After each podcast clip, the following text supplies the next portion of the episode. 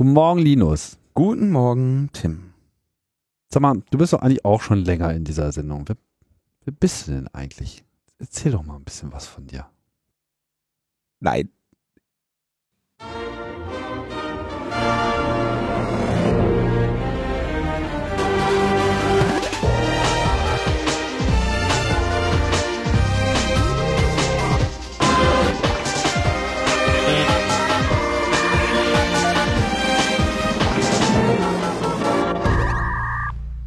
Logbuch Netzpolitik. Äh, der Counter geht auf 153, die 153. Sendung. Linus, In der Metaebene. mir willst du nichts erzählen von dir. Allen anderen erzählst du was. Na, ich habe doch gar nichts von mir erzählt. Nee? Nee. Ach so. Nee, ich habe da, ich halte da nichts von. Was hast du denn erzählt? Ich habe über Logbuch Netzpolitik erzählt. Ich hoffe nur Gutes. Ja, ich habe die Sendung in höchsten Tönen gelobt. Anständig. äh, nee, der, ich war aber, es ist aber schon etwas länger her, dass wir das aufgenommen haben und es ist auch schon etwas länger her, dass das veröffentlicht wurde. Ist dann aber irgendwie so in dem äh, Camp waren irgendwie bei mir untergegangen. Und zwar gibt es eine äh, Podcast-Episode äh, des Podcasts Sendungsbewusstsein Von Mirko Blitz. von Mirko Blitzer. Das ist ein, eigentlich ein ganz interessantes Konzept. Eigentlich, uneigentlich auch. Genau, er, er interviewt Podcaster. und Podcasterinnen. Und genau, äh, Podcaster und Podcasterinnen über ihre Podcasts. Und ähm, Das Warum, Wieso, Weshalb und überhaupt. genau. Und eigentlich hat er, also eigentlich möcht, mag er dann wohl auch gerne über die Personen reden. Aber das ich ja nicht so gerne. Nee, ich finde das, also, keine Ahnung, ist einfach, halte ich nicht für, weiß nicht, wenn ich einen Podcast über mich selber machen wollen würde, dann würde ich einen Podcast über mich selber machen, aber ich finde da irgendwie Themen interessanter als Personen. Und deswegen möchte ich lieber über Themen reden. Aber wir haben ein bisschen über so Hintergrund und so, man erfährt, glaube ich, auch das eine oder andere, Die eine oder andere Petitesse hast du heraus, äh, ja, herausgelassen. Ja, so ein bisschen darüber gesprochen, weiß nicht so wie, ähm, wie das auch so mit diesen Bundestagssachen ist. Und ähm, so, ich fand das ganz interessant. Also, oder ich fand das ganz interessant, mal darüber zu reden. Das merkt man auch in dem Podcast, weil ich, äh, ich glaube, dem Mirko, der beendet irgendwann die Sendung, weil er nicht mehr kann. weil ich irgendwie das, das Ohr blutig gekaut habe und äh, na, ich fand, also ich fand das in, insofern interessant, weil man ja auch selten sich mal so zurücklehnt und darüber reflektiert. Und das war kurz vor der 150. Sendung bei ihm auf dem Balkon. Und dann habe ich halt einfach auch mal so für mich selber so ein bisschen darüber nachgedacht, weil er dann so fragt, was, was gibt dir Podcasten und so, was hörst du für Podcasts oder so, ne? Und dann haben wir da, das fand ich mal ganz interessant, weil die Frage stellt man sich ja jetzt nicht unbedingt, dass man irgendwie so zu Hause sitzt und sagt, ich podcaste, weil. Und ähm, da, das war eigentlich ganz, ganz interessant, da mal drüber zu quatschen. Und jetzt müssen wir hier übrigens alles umkrempeln. Ich habe einen neuen Fünfjahresplan. Na endlich. Ja. Auf YouTube wollen wir ja nicht. Willst du ja nicht. Ich ja schon. Ja. ja. Ja. Hauptstrom. Hauptstrom, nein, danke. Nee, äh, fand ich ganz interessant. Danach dann äh, habe ich ihm aber, es war, ich habe ihm dann so Druck gemacht, habe gesagt, jetzt haben wir jetzt haben wir ja ein Jahr gebraucht, bis wir endlich mal die Folge aufgenommen haben. Und jetzt brauchst du hier noch einen Tag zum Schneiden oder was? Hat er die, äh, oder zum, zum Aufbereiten. Schneiden macht er nicht, aber ähm, verschonotet hat er die Episode sehr äh, liebevoll. mhm. Ja. Und da waren auch schon andere Leute zu Gast. Hier, Ja. wie heißt der? Tim Pritlove. Mhm. Tim Pritlove.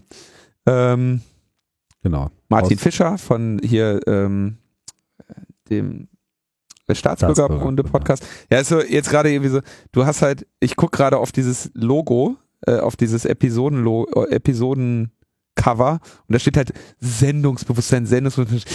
Martin Fischer vom Sendungsbewusst Staatsbürgerkunde. Ja, das stimmt. Ralf Stockmann, äh, Sven Menke vom Kulinarikast, ähm, Stefanie Dahn, von Podcast Vorgedacht, Nico Herzog, Katrin Rönecke, die, äh, die hatte, genau, man kann sich nämlich dann, wenn man da war, dann darf man sich die, ne, dann darf man sich zwei weitere Gäste wünschen. Und ich weiß jetzt nicht genau, ob der Mirko sich darüber im Klaren ist, was. Hast du das gesagt oder hast du das danach gesagt? Also. Das habe ich in der Sendung gesagt. Ah. Weißt du es noch? Ich weiß es gerade nicht. Ich weiß mehr. es noch. Na, sag mal. Nee, ist ja ganz am Ende der Sendung, da würde ich ja jetzt ja. spoilern. Der, aber die Katrin hatte, glaube ich, mich, äh, äh, sich mich gewünscht. Ah. Als Gast. Ich weiß gar nicht mehr, wenn ich mir, wenn ich denn da, achso doch, ich weiß wieder. Ja, mich, mich nicht. Nee. Und die Claudia Krell war da von den Wikigeeks. Dann haben wir jetzt, glaube ich, auch alle genannt. Habe ich jetzt irgendjemanden übergangen? Nee. Doch, Nico Herzog vom Bildsprache-Podcast bin ich übergangen. Der war auch da. Ja, ist auf jeden Fall ganz interessant, war, keine Ahnung, ganz lustig. Ich glaube, da, das ist eigentlich ein ganz, wenn man sich jetzt für die Personen im Podcast interessiert, ich habe das auch in der Sendung gesagt, ich interessiere mich weniger für Personen oder für Personen, die keine Themen behandeln. Also ich finde zum Beispiel auch bei der Freakshow könntet ihr echt mal wieder mehr über Max reden. Wirklich.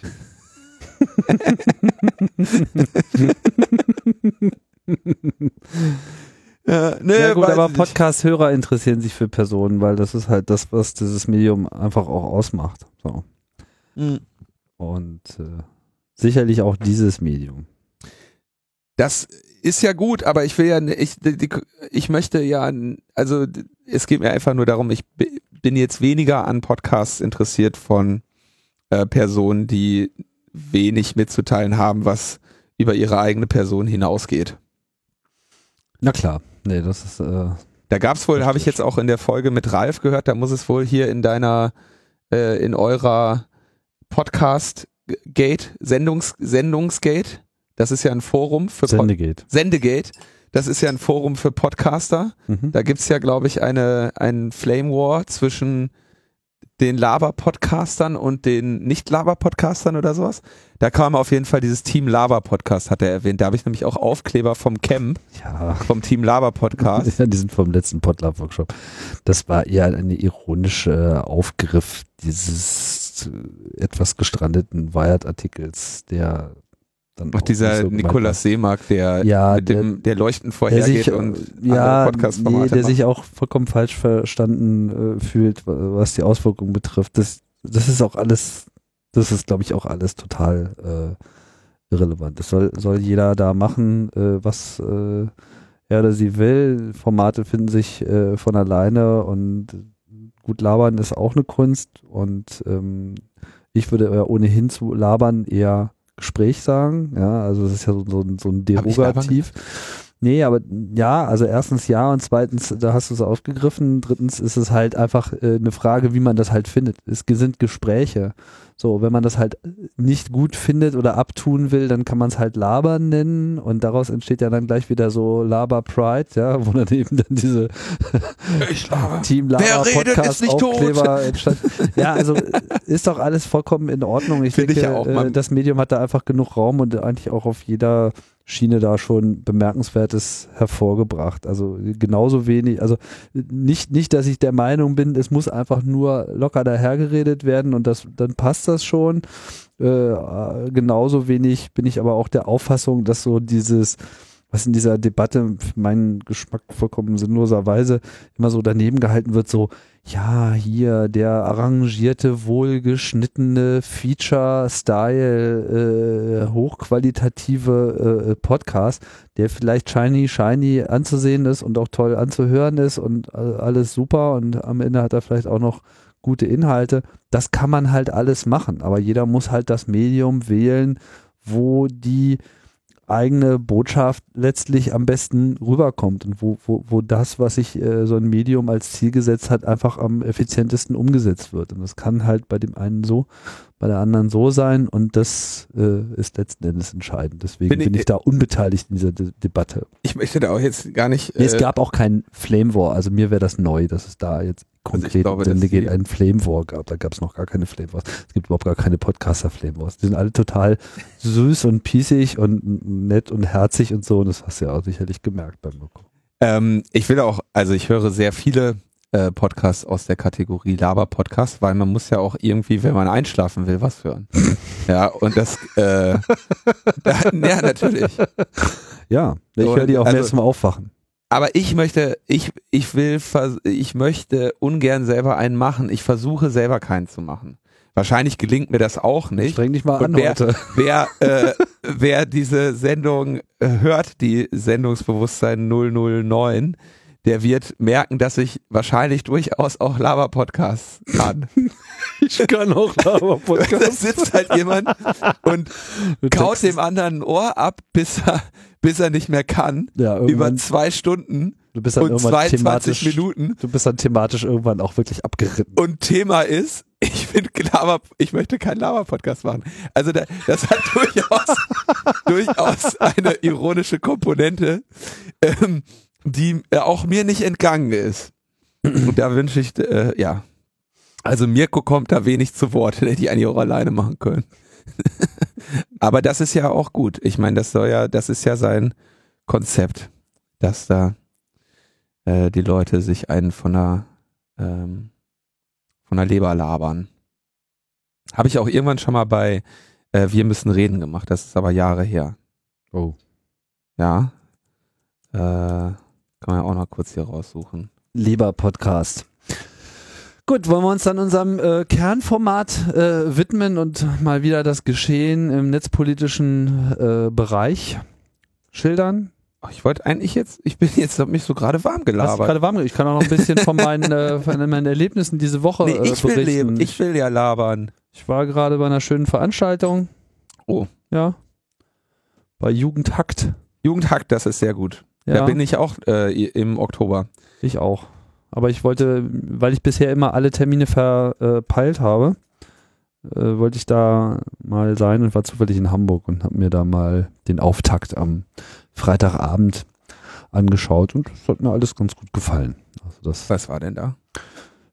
Na, da findet sich ja dann sozusagen die Teilnehmerschaft, also wer jetzt von Jugendtag noch nichts mitbekommen hat, kurze Erläuterung, das ist halt eine sehr begrüßenswerte Initiative von der Open Knowledge äh, Foundation und glaube ich noch ein paar anderen Partnern, wo halt Jugendliche, ähm, die Bock auf Hacken haben, eingeladen werden, ähm, ja, ein Wochenende mal so richtig in den Diskurs zu gehen, kommen nur zusammen und werden dann ähm, motiviert, äh, sich doch mal was einfallen zu lassen, was sie so gemeinsam dann über ein, äh, über das Wochenende hinweg bauen. Da geht es primär um Software, wenn, glaube ich, auch nicht nur und werden verschiedene thematische Angebote äh, gemacht. Also man stellt quasi so vor, so hier, äh, was wäre, wenn ihr was zur Umwelt oder wenn ihr was zur Gesellschaft äh, äh, macht oder zum Thema Spiele. Nicht selten dann auch in Kombination mit so einem Angebot an offenen Daten, wo eben gleich die passenden Portale aufgezählt werden, wo man dann gleich sehen kann, so hier, das wäre gutes Datenmaterial, damit könnt ihr äh, was schaffen und dann ja, finden sich dann halt Teams und denken sich was aus und setzen das dann um. Das ist eine schöne Sache. Mhm. Da gibt's, äh, ja genau, Hamburg warst du jetzt, das ist Jugendhakt Nord gewesen, ne? Dann genau, gibt's, gibt's das noch im Westen Süd. und im Osten und im Süden weiß ich nicht. Gibt es auch Jugendhakt Süd? Jugendhakt Süd, natürlich. Ja. Gut. Ja. Also im Norden, Süden, Osten und Westen vertreten. Ich habe jetzt mal einfach, die haben so viele Events auch in noch in den nächsten, wenn, ja. Ja, das ist ein sehr schönes Projekt, was sehr cool ist. Ähm, wo ich auch schon ähm, einige Teilnehmer kennen und schätzen gelernt habe aus den vergangenen Jahren. Die wir dann auch direkt schön brav äh, ne, den Finger drauf haben vom CCC, um da ne, auch die nächsten Talentscouting. Die, die haben wir schon gescoutet, genau. die haben wir gescoutet. und dann natürlich direkt indoktriniert und so, das äh, läuft. Läuft. Gut. Ja, Jetzt schickt, aber schickt eure Kinder zu, eure Jugendlichen zu Jugendhakt. Genau, oder vergleichbaren Veranstaltungen. Oder, ja. Kommen wir zum Feedback oh, zur letzten Sendung. Da gab es wieder einige äh, Anmerkungen und Korrekturen. Nee, Ergänzungen. Ergänzungen. Verbesserungen. Verbesserung.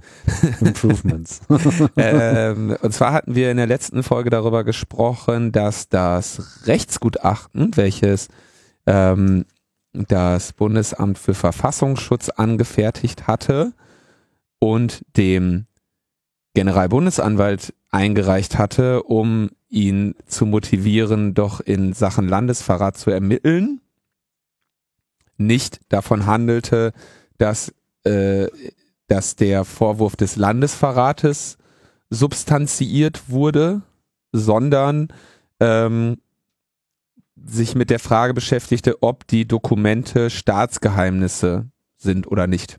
Also ob es sozusagen überhaupt einen Anlass gibt, um Landesverrat daraus Schlussfolgern genau. zu können, aber nicht die Entscheidung selbst darüber. Genau, und das hatte dich ja, äh, oder das hatte uns beim, äh, beim letzten Mal so ein bisschen gewundert, weil wir davon ausgegangen sind, dass doch bitteschön das Gutachten den Landesverrat zum Inhalt haben wollte. Und da kommentiert ein gewisser André Meister, das Gutachten vom Bundesamt für Verfassungsschutz, in Klammern Herrn Müller, hatte auch nur die Frage zu beantworten, ob die Dokumente Staatsgeheimnisse sind oder nicht. Welche Straftat uns dann auf dieser Basis vorgeworfen wird, ist nicht Aufgabe des Verfassungsschutzes. In Klammern bitte Sachverhalt prüfen unter allen rechtlichen Gesichtspunkten, sondern des Generalbundesanwalts. Nur halt, dass das Vorhandensein eines Staatsgeheimnisses zwingende Voraussetzung für, ein, für die Straftat Landesverrat ist, die Ermittlungen damit also in eine Richtung gelenkt wurden. Mhm. Das nochmals äh, erklärend hinzugefügt. Und dann haben wir uns in der letzten Woche über den Firmwarezwang bei äh, funkenden Geräten unterhalten, ausführlich. Und da hat äh, Cave oder Cave ähm, gut ergänzt, dass wir nämlich auf diese FCC äh, Geschichte relativ wenig eingegangen sind, wo er sagt, es gibt auf der FCC-Site noch eine verlängerte Deadline, um die FCC mit Commons zu bewerfen. Ja? Auch für Nicht-Amerikaner. Und dann hat er uns auf eine Seite namens libreplanet.org ähm, äh, hingewiesen, wo dieser gesamte FCC-Vorgang nochmal genauestens auseinandergenommen wird, inklusive äh, Talking Points, wo man, wenn man also mit seinen Abgeordneten irgendwie oder mit Freunden oder mit wem auch immer darüber sprechen will oder zum Beispiel sich an die FCC wenden möchte, ähm, dass man da eben äh, die entsprechenden äh, Argumente ähm, nochmal stichpunktartig hat. Und das ist ähm, da sehr inhaltsreich. Jetzt haben wir aber das Thema ja auch schon relativ ausführlich besprochen. Für die FCC Kommentarmöglichkeit gibt es also eine Deadline bis zum 9. Oktober 2015. Ja, ausführlich besprochen ist natürlich etwas überzogen. Äh, ich hätte das auch gerne noch etwas ausführlicher besprochen in der letzten Sendung, aber leider, und das werdet ihr bemerkt haben, äh, war das dann auch genau der Teil in der Sendung, der von unseren äh, miserablen Internetverbindung äh, torpediert wurde und deswegen gab es dann nicht so viel interaktive Diskussion, wie uns das hier manchmal genehm wäre. Was ist eigentlich dieses orangene Ethernet-Kabel, was da durchs Fenster hängt? Das war meine Notlösung danach bis vor kurzem und jetzt ist wieder alles supi. Jetzt habe ich hier wieder stählernes Netz. Leider nicht gläsern, aber immerhin kommt was an. Ja. Jetzt, wo du hier mal wieder in der Metaebene sitzt, fangen wir. Brauchen wir das gar nicht. Ja. Brauchen eigentlich kein Internet. Gleich wieder abschalten. Kannst du wieder, kündige das mal. Das ist, ist doch, äh, worum es natürlich eigentlich hier auch geht. Ähm, es sollen die Konsumenten wieder unterschiedliche Modelle kaufen, damit es dann eben Modelle für Prosumium, Premium, Ultra Power, Mega Super gibt, ja, dass du halt dir nicht einfach äh, einen 20 Euro TP-Link-Router holst und da irgendwie genau deine fette, genaue Konfiguration drauf machst mit VPN und Tor und hast du nicht gesehen, sondern dass du dann eben halt den gleichen Router in teurer kaufst mit, ähm, mit der, mit der äh, VPN-Funktion noch dabei. Ne? Also das, das äh, ver, äh, vermutet er hier also nochmal, dass du eben teurere oder neuere Router kaufst und nicht einfach alte Geräte ähm, für ein paar Euro ähm, kaufst und mit, mit geiler äh, individueller Firmware ausstattet. Stattest. Ja, kann man vermuten. Ja. WLAN, WLAN haben wir jetzt auch bald wieder. Wir haben, wir haben bald mehr WLAN, Tim. Das ist gut, weil die Bundesregierung äh, das jetzt abschaltet. Erinnert mich so ein bisschen an diese, kennst du diese alte Titanic-Poster noch? Äh, endlich, Doppelpunkt, Bonn rettet den Wald. Nee. Und da gibt es da so ein Foto von so einem Wald und an dem Baum hängt so ein gelbes Schild. Waldsterben verboten, die Bundesregierung. ja, doch, ich erinnere mich. Ja, ja so ähnlich ist das jetzt auch beim WLAN-Gesetz. Ich glaube, das ist noch viel schlimmer. Hm.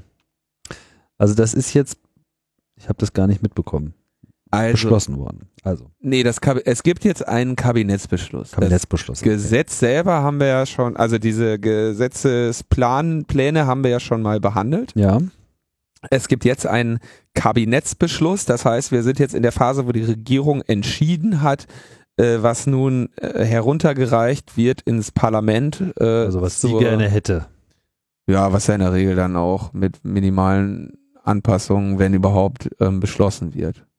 Setzen. Aber ich denke, das deutsche Parlament ist unabhängig in seiner Entscheidung und diskutiert das dann lebhaft im Parlament, um dann irgendwie für alle zu der besten Lösung zu kommen. Ja, da haben wir im, im Sendungsbewusstsein auch nochmal drüber gesprochen.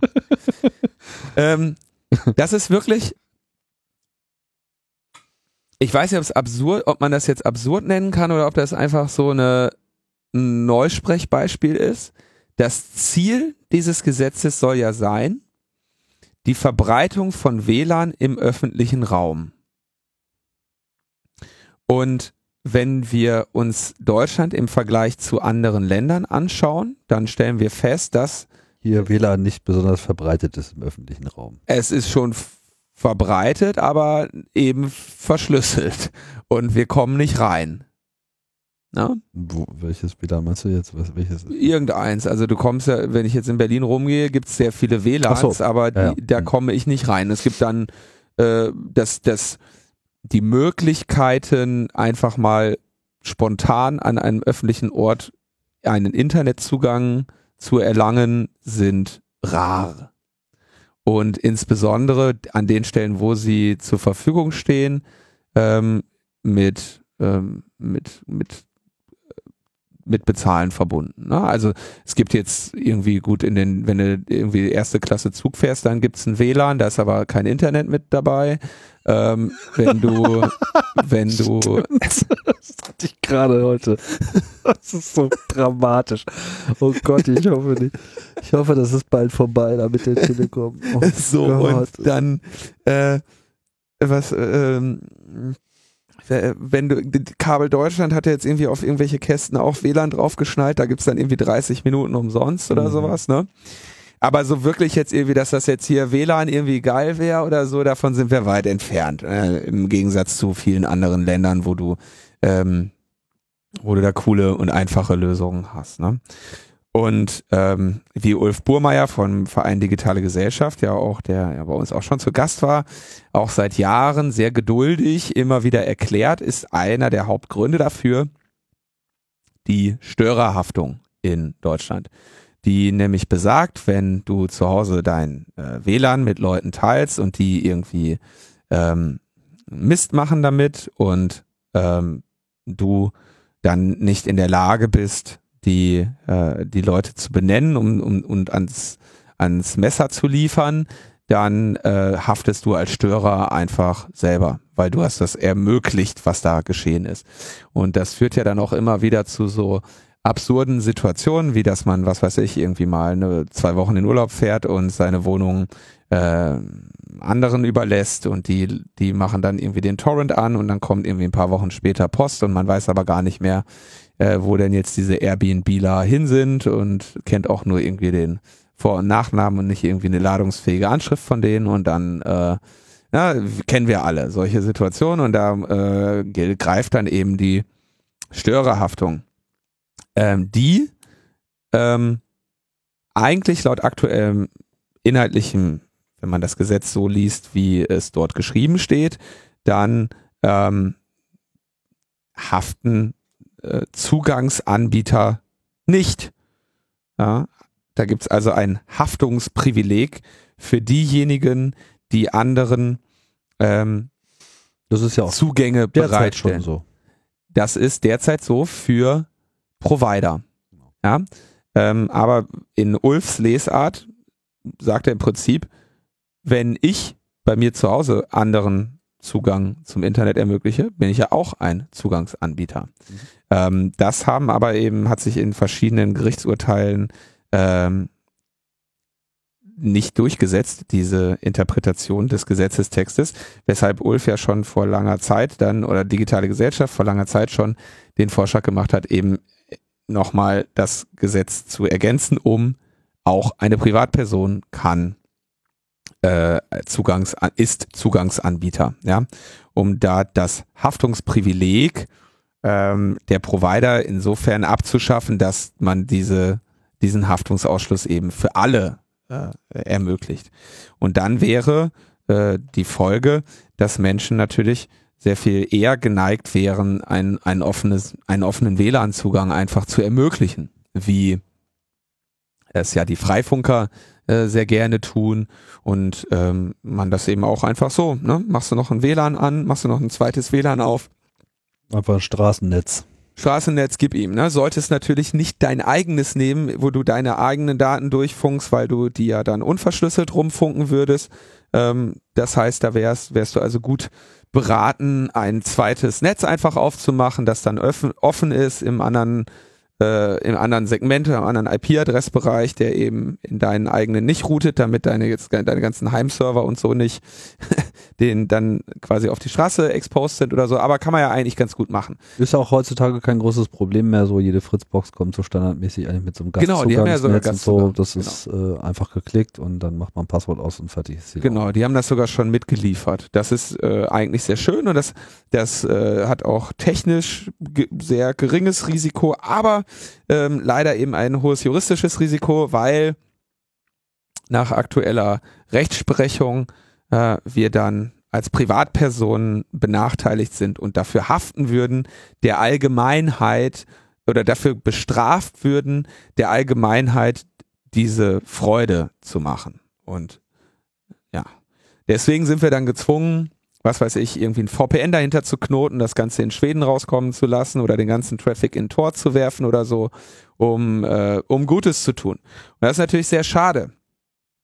Und jetzt war gerade so mit Urteilen von des Amt, äh, Amtsgerichts Hamburg, Amtsgericht Charlottenburg, Landesgericht München, ging es so ein bisschen in die Richtung, zumindest die Situation für Freifunk zu klären. Ja, dass man jetzt nicht sagt, okay, jede Privatperson äh, kriegt jetzt einen Haftungsausschuss, aber dass man zumindest die Situation für die Initiative Freifunk mal so ein bisschen klärt. Ja, dass, dass man sagt, das ist doch echt mal toll, wenn, äh, wenn Menschen hingehen und kostenlose Infrastruktur äh, zum Wohle aller aufbauen, da möchten wir doch als Gesetzgeber äh, denen nicht im Wege stehen. Aber weit gefehlt, ich hatte das ja vor einigen Sendungen schon mal erwähnt, es gibt da natürlich noch andere Interessen und die Interessen sind einerseits natürlich die der Verwertungsindustrie, die ja ein relativ stabiles Standbein im Abmahnwesen hat, mithilfe ihrer äh, Abmahnkanzleien, wie zum Beispiel äh, Waldorf Frommer, die diesen Prozess automatisiert haben. Und auch ein stabiles Standbein im äh, Regierungsbereich, zum Beispiel im Bundeswirtschaftsministerium mit Dieter Gorni. Stimmt, genau. Also die steht ja, mit beiden genau. Beinen fest, fest im System. Also Verwertungsindustrie hat ein großes Interesse daran, dass, dass Internetnutzer letztendlich identifizierbar sind oder es zumindest irgendjemanden gibt, an dessen Geldbörse sie dann knabbern können. Mhm. Und natürlich ähm, die äh, Firmen, die jetzt Hotspots bauen wollen. Also Deutsche Telekom baut Hot Hotspots, Kabel Deutschland baut Hotspots, gibt sicherlich noch viele andere, die sowas machen. Die haben natürlich auch kein Interesse daran, dass, äh, dass es irgendwie, dass Freifunk jetzt modern wird und alle nur noch Freifunk machen und wir überall Netz haben, weil sie wollen ja möglichst den Leuten einmal Internet zu Hause verkaufen Ich glaube aber nicht, dass sie das jetzt, dass sie Freifunk jetzt unbedingt als große Konkurrenz ansehen. Denkst du das? Na, sie sehen Freifunk im Moment nicht als große Konkurrenz an, weil die momentane rechtliche Situation diese Freifunkinitiative doch sehr stark ausbremst, ne? weil Freifunk nicht hingehen kann äh, und eine einfache, schnelle, problemlose Variante zur Verfügung stellen kann, wie man garantiert ohne viel Ärger und ohne technischen Aufwand äh, mal eben so ein offenes Netz machen kann natürlich haben sie das so, natürlich haben sie da Lösungen für, aber die sind natürlich auch nochmal mit so, da einer der Wege ist eben dann, wenn ich das richtig verstehe, äh, in das Freifunk VPN zu kommen. Dann routet man einfach nochmal alles durch Freifunk und dadurch ist Freifunk dann eben äh, Provider zu, zu Provider und dann ist durch die Initiative Freifunk dann da diese äh, äh das Haftungsprivileg. Also durch die schiere Größe der, der, der Teilnehmer oder ja. was? Mhm. So und jetzt genau in diese Richtung geht's jetzt so langsam. Die, die, die genaue rechtliche Situation, wie es im Moment steht, ist mir da gar nicht so im Detail bekannt, aber ich will ja auch auf was anderes hinaus. Wenn jetzt auf einmal, wenn jetzt das passieren würde, was nämlich ähm, sinnvoll wäre, nämlich dass man sagt, Internet ist Internet und wer anderen Zugang bereitstellt, kann die nicht kontrollieren. Jeder soll bitte irgendwie da reinkommen, das ist schon zum Wohle aller. Ähm, vor allem würde der Vorteil für die Gesellschaft und sicherlich auch für den äh, für die wirtschaftliche Tätigkeit dieses Landes überwiegen gegenüber den äh, Marginal- oder Nischeninteressen eben dieser Abmahnindustrie, die dann eventuell ein paar Leute weniger erfolgreich abmahnen könnte. Ähm, und gegenüber den kommerziellen Interessen der äh, Netzanbieter, die nämlich sagen wollen, okay, wir verkaufen dir lieber Tim einmal hier ähm, dein Internet zu Hause, dann verkaufen wir dir nochmal eine SIM-Karte fürs Telefon und dann kannst du irgendwie, wenn du rechts unten klickst, kriegst du noch die Hotspot-Flatrate, die kostet dann auch nochmal so und so viel, dann kommst du in unsere Hotspots rein. Ne? Oder wenn du keine Hotspot-Flatrate haben willst, dann zahlst du halt dafür. Ne? Ähm, und außerdem verkaufen wir auch noch dein DSL zu Hause auch noch anderen Leuten auf der Straße als Hotspot noch mit oben drauf. Ich mache die Telekom das auch. Ich weiß, dass das andere Internetanbieter ist auf jeden Fall alles auf dem besten Weg. Mhm. Und dieses Geschäftsmodell, also das hast du zum Beispiel auch in in Frankreich, weiß ich, macht das ähm, SFR ähm, die stellen den Leuten halt so eine, äh, eine, eine einen WLAN-Router mit Gastnetz hin und dieses Gastnetz ist aber dann eben ihr Hotspot-Teil. Ne? Ähm, ich bin mir nicht ganz genauso da sicher, was ihr ähm, Modell dahinter ist. Ich glaube, die sind sogar einfach so fair, dass sie sagen, wenn du Hotspot machst, kommst du auch bei den anderen Leuten in Hotspot rein. Was ja eigentlich, was ja nochmal cool wäre, ja. Das wäre so eigentlich dieses Phone, Phone-Modell, äh, Phone genau. hm. was auch noch im coolen Bereich wäre. Aber ähm, wir wissen ja, dass die, äh, dass in Deutschland insbesondere so coole und Sharing-Sachen äh, ungern gesehen sind, wenn nicht zumindest irgendwo noch jemand sitzt mit einem großen Sack Geld äh, und seinen Reibach macht.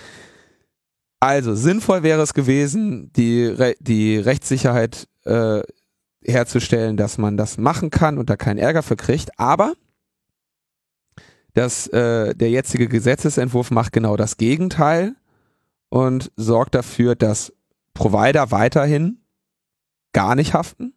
Ne? Also da ändert sich nichts. So Deutsche Telekom haftet nicht ähm, für deinen Internetanschluss. Die hauen dich ja dann auch im Zweifelsfall in die Pfanne. WLAN-Betreiber hingegen sollen nur dann nicht haften, wenn sie zumutbare Maßnahmen ergriffen haben.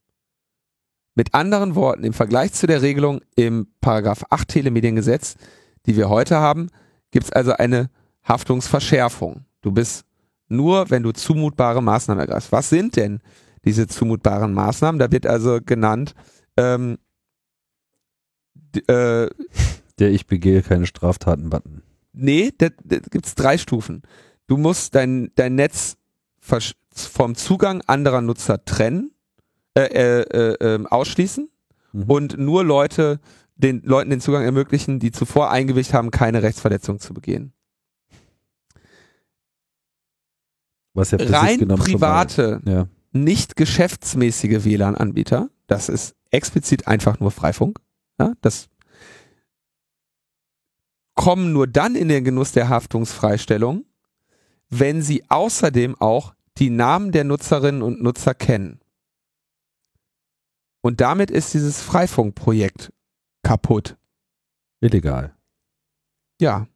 Weil da kennt niemand die. Du kriegst, einen, du kriegst einen kompletten Störerhaftungsfreistellung, äh, wenn du geschäftsmäßig bist.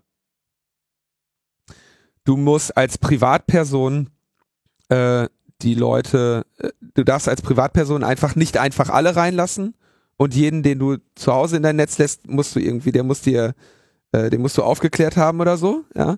Und wenn du ein gemeinnütziger, nicht geschäftsmäßiger, rein privater WLAN-Anbieter bist, dann musst du darüber hinaus die Leute registrieren. Und damit werden also private Netzbetreiber, nicht kommerzielle Netzbetreiber gegenüber gewerblichen schlechter gestellt. Wie sind da die Definitionen eigentlich? Also ab wann ist denn irgendwas? Gewerblich ist es wahrscheinlich dann, wenn du Geld dafür nimmst. Also für jede einzelne Dienstleistung das oder überhaupt für irgendeine? Da würde ich vermuten, dass es äh, eine mit diesem WLAN-Anschluss in Verbindung stehen. Also da braucht man, glaube ich, jetzt, weiß nicht, wo du darauf genau, wo du genau naja, drauf gut, hinaus ich meine, Die Telekom bietet ja auch hier und da einen kostenlosen Zugang an, wie zum Beispiel in der ersten Klasse der Bahn. Ja, weiß oder ich aber nicht genau, so. ob die Bahn da nicht vielleicht zum Beispiel die Telekom für bezahlt. Aber genau dafür, genau dafür, genau für solche Fälle, ähm, die, dass die Telekom ein gewerblicher WLAN-Anbieter ist, das musst du, glaube ich, nicht, äh, da musst du keine lange Schrift äh, verfassen, um das zu begründen.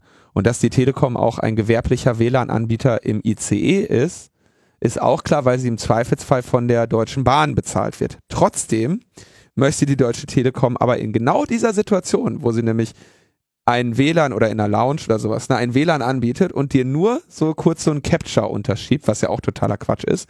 Genau in der Situation möchte die Deutsche Telekom nämlich nicht verpflichtet sein, die Leute ähm, namentlich zu registrieren, weil das die Nutzung ihrer Dienstleistung äh, unangenehmer machen würde. Und genau mhm. diesen Gefallen kriegt sie jetzt auch, dass sie nämlich sagen kann, Du bist äh, freigestellt, du bist gewerblich, fertig. Na gut, aber könnt ihr ja Freifunk auch sagen, okay, wir haben aber auch einen Kunden, der zahlt hier 100 Euro nee, und die anderen... Äh weißt du doch, dass das so nicht läuft.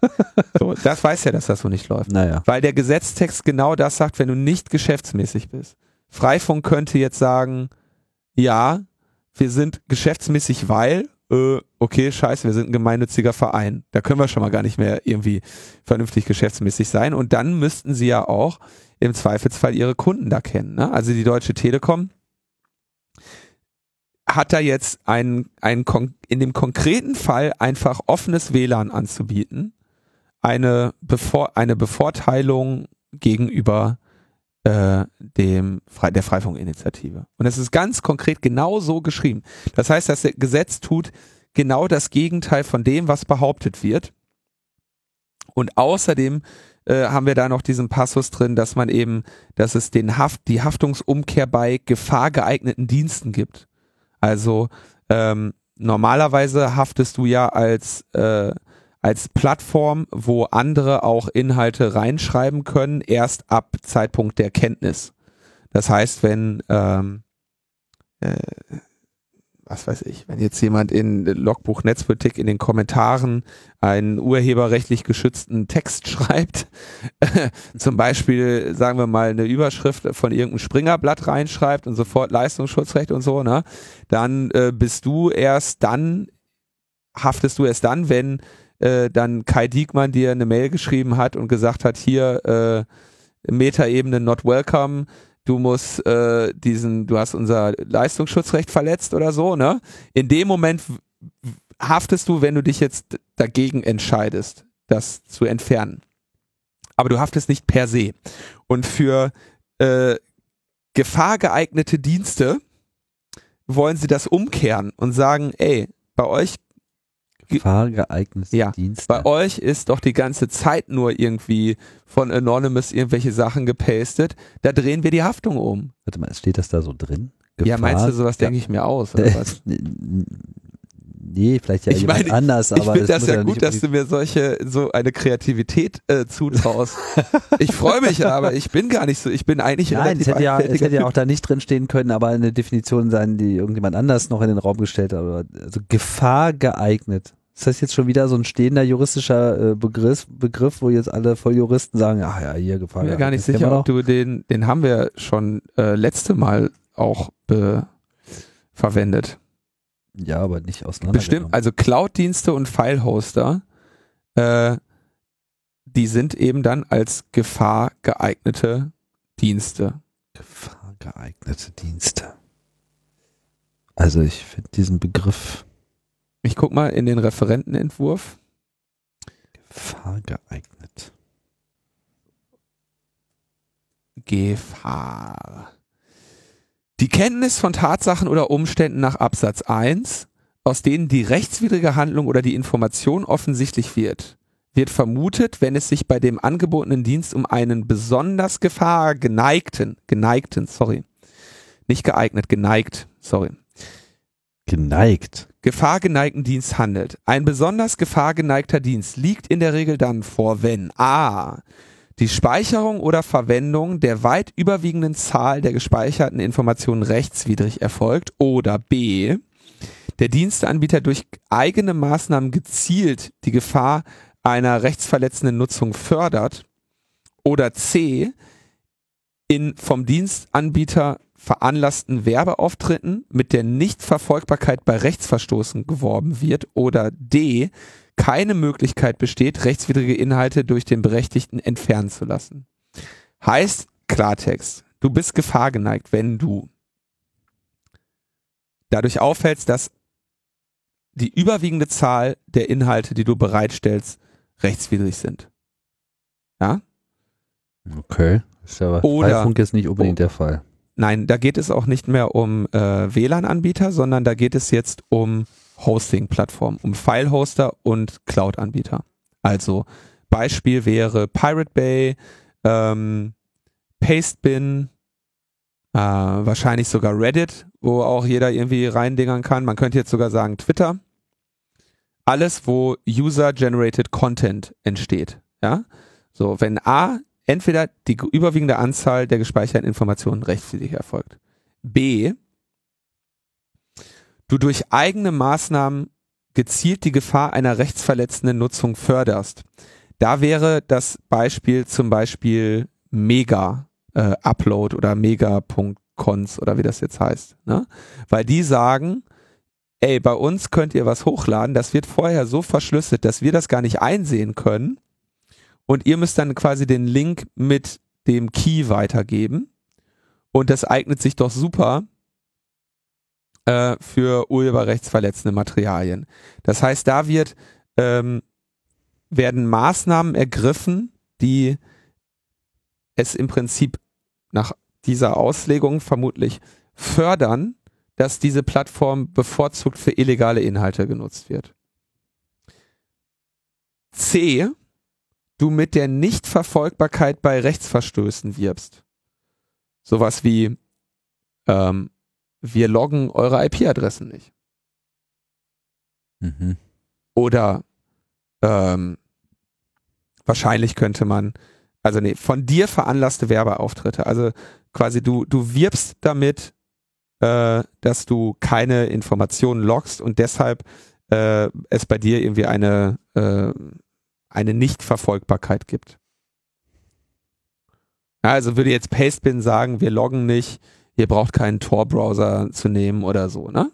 Oder wenn du D keine Möglichkeit bietest, rechtswidrige Inhalte durch den Berechtigten entfernen zu lassen.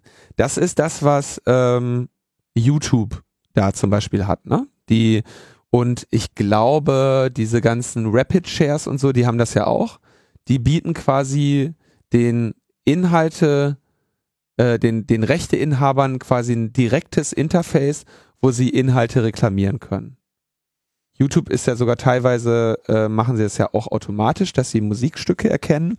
Aber was zum Beispiel manchmal passiert ist, wenn ich irgendwie so bei irgendeiner Fernsehsendung aus Privatfernsehern, äh, Pri Privatfernsehsendern kurz zu Wort gekommen bin und dann irgendwie einen Mitschnitt der Sendung äh, in, bei YouTube irgendwie hochlade, da, Verzeihung, dann passiert das äh, durchaus mal schnell, dass äh, dann irgendwie zwei Wochen später so ein Hinweis kommt, was weiß ich, hier RTL oder was äh, hat bemängelt, dass sie das Urheberrecht an diesem Beitrag äh, haben und du den deshalb hier nicht zur Verfügung stellen darfst, haben wir gelöscht. Ne? Kannst du ja auch machen. Also diese, äh, das, das steht eben der Musikindustrie und einigen großen Rechteverwertern nochmal in, in einem anderen, in einer anderen Form zur Verfügung. Aber du kannst ja auch, wenn du jetzt so ein YouTube-Video anklickst, kannst du da irgendwie auf den Bemängeln-Button drücken und sagen, das ist aber meins. Wenn du das nicht, wenn du diese Möglichkeit nicht äh, bietest, dann bist du ein gefahrgeneigter Dienst. Mit anderen Worten, wann immer du User-Generated Content irgendwie bereitstellst, musst du dafür sorgen, dass nicht die überwiegende Zahl davon rechtswidrig ist, dass du keine Maßnahmen ergreifst, die ähm, die äh, die gezielte Gefahr einer rechtsverletzenden Nutzung fördern, also nicht zum Beispiel nach irgendwas zu irgendwas aufrufen oder so, oder dafür sorgst, dass du keine, dass du nicht die Informationen sammelst, die du bräuchtest, um die Leute ans Messer zu liefern. Mit anderen Worten, du musst sie verfolgen, IP-Adressen loggen, Nutzeraccounts verlangen, was weiß ich. Ja, aber das tun sie ja doch im ICE halt auch nicht. Aber die Rede ist jetzt hier von, von Cloud und File-Hosting und nicht mehr von WLAN-Zugang. Mhm. Das sind zwei unterschiedliche Sachen. Also das eine ist Dienstanbieter, das andere ist Zugangsanbieter. Okay. Und ähm, C, du darfst nicht damit werben, dass die Nichtverfolgbarkeit äh, stattfindet. Das Krasse ist nämlich Nichtverfolgbarkeit. iPredator zum Beispiel wirbt ja mit, wenn ich das, ich weiß nicht, ob sie es tun, aber ähm, sie ähm, sind, werden ja gerne genutzt, um die Nichtverfolgbarkeit äh, zu erreichen. Also sie sagen, du bist anonym, ja, was man jetzt, okay, sie sagen nicht explizit, du kannst bei uns machen, was du willst, aber sie sagen, ey, es ist anonym, wir können dich nicht, wir, wir werden und können dich nicht preisgeben. Mhm. Das könnte man jetzt also streng so auslegen, dass sie damit werben, dass Strafver dass Rechtsverstöße nicht verfolgt werden können, wenn du sie nutzt. Und da sie ja dann auch, ne, so. Das heißt, das wäre dann ein gefahrgeneigter Dienst.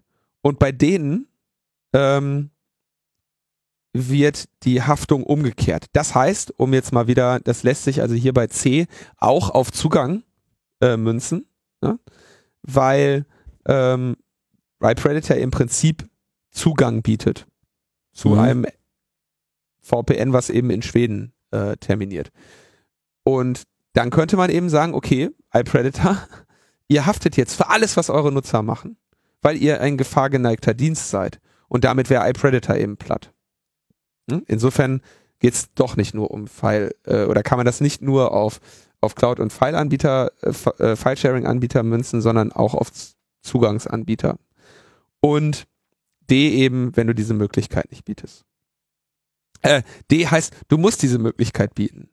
Das heißt, du hast im Prinzip, äh, schnürt sich ein sehr strenges Korsett um die äh, Menschen, äh, die im Internet überhaupt anderen die Möglichkeit geben,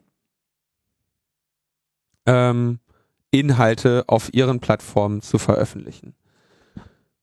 Ähm, in der Begründung steht es dann eben noch so, derzeit laufen Hotspot-Betreiber Gefahr, insbesondere mit urheberrechtlichen Abmahnungen von Rechteinhabern konfrontiert zu werden. Ja, das ist genau die Problembeschreibung. Ähm, aber dieser Gesetzesentwurf behauptet, dieses Problem zu lösen, tut aber genau das Gegenteil. Das ist schon wirklich äh, ein Skandal. Einmal eben, aber wie gesagt, habe ich glaube ich nicht sauber genug rausgestellt. Einmal geht es um diese WLAN-Geschichten, andererseits geht es um äh, Dienst, äh, Dienstanbieter. Und das ist schon echt ein ziemlich übler Schritt. Weil das halt bedeuten, also weil unter Umständen damit eben diese Freifunker äh, vollständig unter die Räder geraten. Und das ist echt, also da fällt mir auch nichts mehr zu ein, wie man ehrenamtliches Engagement für freie Zugänge zu Wissen und Netz so abstrafen kann für die Partikularinteressen von großen Internetprovidern und der äh, Rechteverwertungsindustrie. Das ist ein, das ist ganz, ganz schlechtes Tennis. Das ist echt richtig, richtig, richtig, richtig dumm. Ja, und das gerade in einer Situation, wo wir uns jetzt also in Deutschland mit einer äh, großen Zahl von Flüchtlingen, die von unserer Bundeskanzlerin freudig begrüßt wurden, ähm, konfrontiert sehen und deren also nicht das einzige Problem ist, aber wenn, wenn sie vor allem erstmal hier sind, aber auch natürlich schon auf der Flucht vorher, vor allem auf das Internet angewiesen sind und mit ihren Smartphones einfach ihre Kommunikation, äh, ihre Informationen beziehen und es zahlreiche Freifunkprojekte gibt, die einfach sehr gerne Flüchtlingen, äh, Flüchtlingsheimen, sonstigen Sammlungsbereichen äh, WLAN bereitstellen wollen und sich jetzt sozusagen in eine Grauzone manövriert. Äh, Schwarzzone. Ja, die waren, die waren ja. bisher in der Grauzone und jetzt ab in die und jetzt sind sie zack ja. in der Schwarzzone. Es sei denn, äh, sie fangen jetzt an, die Leute da irgendwie namentlich zu registrieren, damit sie die irgendwie, also das ist halt, äh, das ist halt wirklich absurd. Und da gibt's halt ein riesiges ehrenamtliches Engagement gerade, ne? Von Freifunk, von äh, Refugees Emancipation. Wir haben das, äh, glaube ich, schon erwähnt, oder? In können wir nicht oft genug erwähnen. Es Weiß ich nicht, ob wir das erwähnt haben. Ich bin mir da jetzt gerade nicht so äh, sicher. Ja, dann erwähnen wir es nochmal. Es gibt also äh, eine seit vier, weiß ich, seit, ich glaube, zwölf oder 14 Jahren aktives Projekt mit dem Namen Refugees Emancipation, die sich um Internetcafés in geflüchteten Unterkünften bemühen. Und das ist ein Projekt, was von Geflüchteten äh, selber geleitet wird. Daher auch dieser äh, Aspekt Emancipation da drin und die auch äh, darauf Wert legen, dass ihre Internetcafés eben in ähm, Selbstverwaltung dort äh, errichtet und äh, gepflegt werden und auch Begegnungsstätten sind für die ähm, für die Menschen, die dort wohnen.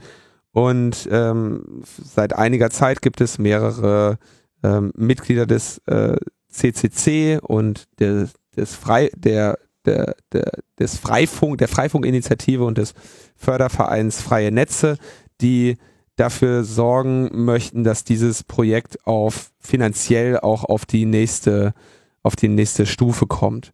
Ähm, und noch viel mehr ähm, geflüchteten Unterkünfte versorgen können, zumal ähm, wir ja jetzt auch nochmal in Deutschland viel mehr davon bekommen werden. Und in einer Woche, vier Tagen und drei Stunden wird dort auch die Fundraising-Kampagne starten, die wir jetzt einfach mal bei der Gelegenheit verlinken. Ähm, und da äh, freue ich mich natürlich sehr drauf auf dieses Projekt. Wie ich glaube ich schon erwähnte, hatten wir auch einen Vortrag beim Camp von Shu, der über dieses Projekt gesprochen hat. Den müssen wir auch noch raussuchen. Das war echt mal ganz cool. Das hat mich ja sehr, ähm, sehr gefreut, dass wir sie da hatten. Und das ist eben jetzt auch so eine so ein Projekt, was da jetzt irgendwie natürlich bedroht wird, ne? Weil ähm, stell dir jetzt mal vor? Du bist jetzt gerade aus Syrien geflüchtet, ja, dann wurdest du vielleicht noch in Ungarn verkloppt, ja, dann hast du es irgendwie äh, nach Deutschland geschafft, über Österreich oder so. Vielleicht haben dich ähm, engagierte Bürger mitgenommen in dem, in dem Konvoi oder du hast dich in, äh, hast dich in einen dieser Züge gequält und äh, hast, ich glaube, die Fluchtdauer ist ja in der Regel viele Tage der, der Angst und äh, wenn es gut läuft, ja. Ja, der, der, der Last auf dich genommen, teilweise bis zu irgendwie annähernd vier Wochen. Ne? Also die drei Wochen Grenze wird da auch äh, in harten also Fällen. Auch Leute Monate. du hast die absolute Tortur hinter dir, bist aus der, hast dein ganzes Leben hinter dir gelassen, weil du in dem Land, in dem du bist, nicht mehr sein kannst. Ja, dann kommst du nach Deutschland in eine dieser in der Regel nicht besonders ähm, nicht besonders liebevoll eingerichteten Unterkünfte, hast, wenn du Pech hast, sogar noch die Arschlöcher draußen vor der Tür stehen. Mhm. Ja. Und dann sagen sie, ach, du willst ins Netz, na, da musst du dich erstmal namentlich registrieren. Weißt du, aus welchen Ländern diese Menschen zu uns kommen? Weißt du, was die dir sagen, wenn du denen sagst, gib mal deinen Namen ein, bevor du hier das Internet nutzt? Ja. Das ist äh, Hanebüchen. Ähm, ich habe übrigens auch noch, ich weiß gar nicht, das hast du, glaube ich, jetzt in deiner Linkliste gar nicht drin. Es gibt auch noch eine ausführliche äh, Kritik äh, eines äh, vom ECO-Beauftragten äh, Anwalts, der ein Rechtsgutachten erstellt hat zu diesem WLAN-Gesetzentwurf. Habe ich, glaube ich, in der Linkliste, aber. Ja, hast du das? Von Sehr egal, schreib's Dieter, mal rein. Äh, von Dieter Frei. Ich habe den, vielleicht habe ich es auch nicht drin, weil ich das nur in meinem Mail-Eingang genau. hatte. Der jetzt, ja. Weil ich hatte jetzt hier gerade nochmal diesen gefahrgeneigten Dienst äh, hinterher äh, recherchiert. Ja. Und äh, er hat auch noch die interessante äh, Sichtweise, also was er, ich weiß nicht, hast du das jetzt gerade eben äh, gesagt, dass es ja hier sozusagen auch noch eine Vermutungsregel äh, gibt. Also dass sozusagen diese Annahme, dass diese Dienste gefahrgeneigt seien, sei sozusagen ja sozusagen eine Vermutung. Äh, kritisiert das als vollkommen inhaltsbefreit und ähm, führt dann aus, dass äh, dass man auf der einen Seite äh, also die Formulierung hier ist, wenn ich eine pseudonyme oder anonyme Nutzung vorschriftsmäßig erlaube, gelte ich sofort als gefahrgeneigter Dienst. Ja. ja? Äh, das ist ein Widerspruch zum Datenschutzgesetz. Genau, ne, wo, weil äh, auch im TMG gesagt wird, Anbieter sollen wo immer möglich datenschutzsparsame Dienste zur Verfügung stellen. Gibt ja noch ein paar weitere äh, Kritiken. Ich denke, wir werden das hier einfach auch nochmal anfügen. ist auf jeden Fall, ähm, sagen wir mal, eine sehr knifflige ähm, Argumentationsführung hier an dieser Stelle, weil es einfach viel mit juristischen Feinheiten zu tun hat. Grundsätzlich müssen wir einfach sagen, wir finden einfach diese Gesetzesinitiative höchst verstörend und es kann einfach nicht sein, dass äh, ein Projekt wie Freifunk oder auch vergleichbare Projekte und Dienste ähm, hier einfach in die Illegalität gedrängt werden und das äh, muss sich ändern. Ja, also da müssen wir jetzt äh, richtig massiv aktiv werden, weil wir ja in der Regel, wir wissen ja, wie das ist mit so äh, Gesetzesentwürfen heutzutage, ne? die irgendwie in die 80 Prozent Mehrheit von äh, CDU und CSU irgendwie runtergereicht hm. werden. Ja. Da wird das echt doch mal schwer. Und noch schwerer ist es, man hätte ja, wenn, wenn das jetzt aus der CDU-Ecke käme, hätte man ja eventuell irgendwie versuchen können, äh, die SPD dagegen aufzubringen. Aber es kommt ja auch noch aus dem BMWI, wo der Sigmar Gabriel drin sitzt, als einer unserer drei Internetminister. Ja, das heißt, das ist auch noch eine äh, Sozialdemokratennummer. Das heißt, jetzt müssen wir eigentlich mit der CDU dagegen ballern, weil die Sozialdemokraten werden das auf jeden Fall äh, durch, durchfallen, durchumfallen. Ähm, und äh, äh, jetzt, müssen, jetzt müssen wir wirklich, jetzt müssen wir die CDU dazu bringen, so ein beknacktes SPD-Gesetz ähm, zu verhindern, ja, was irgendwie absurd ist. Es ist, das sieht echt bitter aus und da muss man jetzt, also da bin ich jetzt wirklich äh, Ratlos? voller großer Sorge äh, in, in dieser Angelegenheit, weil das echt, das wird, ähm, da kommt sehr viel Gutes und Wichtiges echt unter ekelhafte Räder und das ist echt nicht zu akzeptieren. Ich denke, wir bleiben da dran an dem Thema. Das wird uns auch äh, die nächsten Wochen beschäftigen. Sehr viel mehr können wir jetzt auch, glaube ich, nicht dazu sagen, oder? Kommen wir zu weiterer Kritik, äh, dieses Mal geäußert durch die EU. EU-Kommission. Die EU-Kommission, interessanterweise, an unserem Lieblingsthema der Vorratsdatenspeicherung. Das ist echt geil. Ja. Das ist eigentlich, das ist äh, im Prinzip, das kann man nur mal so, da lache ich, da lache ich, Alter. Hörst du, wie ich lache? Das ist irgendwie, also. Alter, ich lach. Also, mal kurz zu, zu, zurückspulen. Also, äh, wir hatten ja berichtet, äh, unsere liebe Bundesregierung ist wieder, wieder mal dabei, äh, eine Daten, äh, Vorratsdatenspeicherung äh, zu planen, weil hat ja nicht gereicht, dass das jetzt schon mehrfach als verfassungswidrig abgelehnt wurde, auch auf EU-Ebene. Nein, man muss es dann halt in der Konsequenz trotzdem machen. Ist ja in gewisser Hinsicht auch konsequent, ne? weil wenn Geheimdienste versagen, was brauchen wir dann? Na? Ja, Geheimdienste. Und wenn die Vorratsdatenspeicherung wirklich so schlecht ist, wie immer alle behaupten, dann brauchen wir was? Ja, Vorratsdatenspeicherung. Das ist hier die Logik. Naja, aber jetzt hat sich die Kommission beschwert. Äh, allerdings nicht so sehr inhaltlich, sondern mehr so äh, bürokratisch. Weil die hat, die hat sich nicht unaufgefordert beschwert. Du musst, ähm, wenn du ein, wenn du als EU-Mitglied e einen ein Gesetz machst, was den Markt äh, in diesem Ausmaß betrifft, musst du das im Rahmen eines Notifizierungsverfahrens der Kommission vorlegen, der EU-Kommission. Dann sagst du, und dann ist dieses Gesetz, steht dann eben äh, zur den Mitgliedstaaten zum Kommentar, ja. Und wie wir ja immer wieder äh, wissen, betonen und wiederholen, der EU geht es immer um die Harmonisierung des Marktes, Verzeihung, Harmonitarisierung des Marktes. Und das heißt, na, ne, da kommen wir, da, also wir erinnern uns an so Sachen irgendwie ab einem gewissen Projektvolumen müssen Aufträge EU-weit ausgeschrieben werden, ähm, all solche Dinge, ja. Und deswegen hat also wurde jetzt quasi der der Gesetzesentwurf für die deutsche äh, für den deutschen zweiten Anlauf zur Vorratsdatenspeicherung der EU-Kommission vorgelegt, wo ihn dann die EU-Kommissarin für Binnenmarkt, Industrie und Unternehmertum äh, sich angeschaut hat und dann eine Stellungnahme dazu verfasst hat. Die gute Frau heißt Elżbieta Bienkowska. Die schreibt aber, die sagt direkt noch dazu, aus dem ganzen politischen Hickhack um äh, Vorratsdatenspeicherung, yay und nay und so, da will ich mich erstmal ganz raushalten.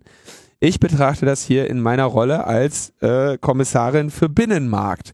Und da sagt sie, naja, in unserem Binnenmarkt haben wir ja eine Dienstleistungsfreiheit. Und das ist wirklich super geil. Das ist super geil. Und sagt, finanzielle Benachteiligungen und Einschränkungen in diesem Binnenmarkt soll ich ja vermeiden, will die EU vermeiden. Deshalb sind solche, also finanzielle Benachteiligungen von anderen Staaten, ja, sind nur dann zulässig, wenn sie notwendig und angemessen zum Schutz spezifischer öffentlicher Interessen sind. Nur dann kannst du deinen Markt einschränken auf Deutschland oder da, da den EU-Mitgliedstaat, aus dem mhm. du kommst. Und in diesem Gesetzesentwurf zur Vorratsdatenspeicherung steht geschrieben, die Datenspeicherung muss in Deutschland stattfinden. Das heißt, du schließt, du verschließt dich dem europäischen Markt, weil diejenigen, die anderen Diensteanbieter, die jetzt vielleicht auf dem deutschen Markt äh, konkurrieren und ihre Server aber woanders stehen haben, werden dann gezwungen, Daten, Vorratsdatenspeicherungszentren in Deutschland zu errichten. Das heißt, die werden gegenüber deinen deutschen Marktteilnehmern ähm, äh, benachteiligt. Und die Bundesregierung sagt, das ist notwendig, um die grundrechtlichen Erfordernisse des Datenschutzes und der Datensicherheit zu gewährleisten, die gespeicherten Vorratsdaten wirksam vor Missbrauch sowie vor jedem unberechtigten Zugang und jeder unberechtigten Nutzung zu schützen. Und das durch eine unabhängige Stelle zeitnah und effizient überwachen zu können. Würde man ja meinen, leuchtet erstmal ein. Wenn wir jetzt nämlich unsere Vorratsdatenspeicherung in einem unserer anderen Freunde in der EU, Freunde, befreundeten Staaten der EU, zum Beispiel in Griechenland, ne? Die sind uns ja, die sind Deutschland ja sehr wohlgesonnen. Oder in England. Oder in England, ja. GCHQ nimmt sie gern, ja. Könnte man auch machen. Ne? Die Ja. haben, vor allem würden die bei einer öffentlichen Ausschreibung sicherlich das bessere Angebot machen. Das kann ich mir auch vorstellen. Sehr kompetitiver Markt, sehr kompetitiv. So.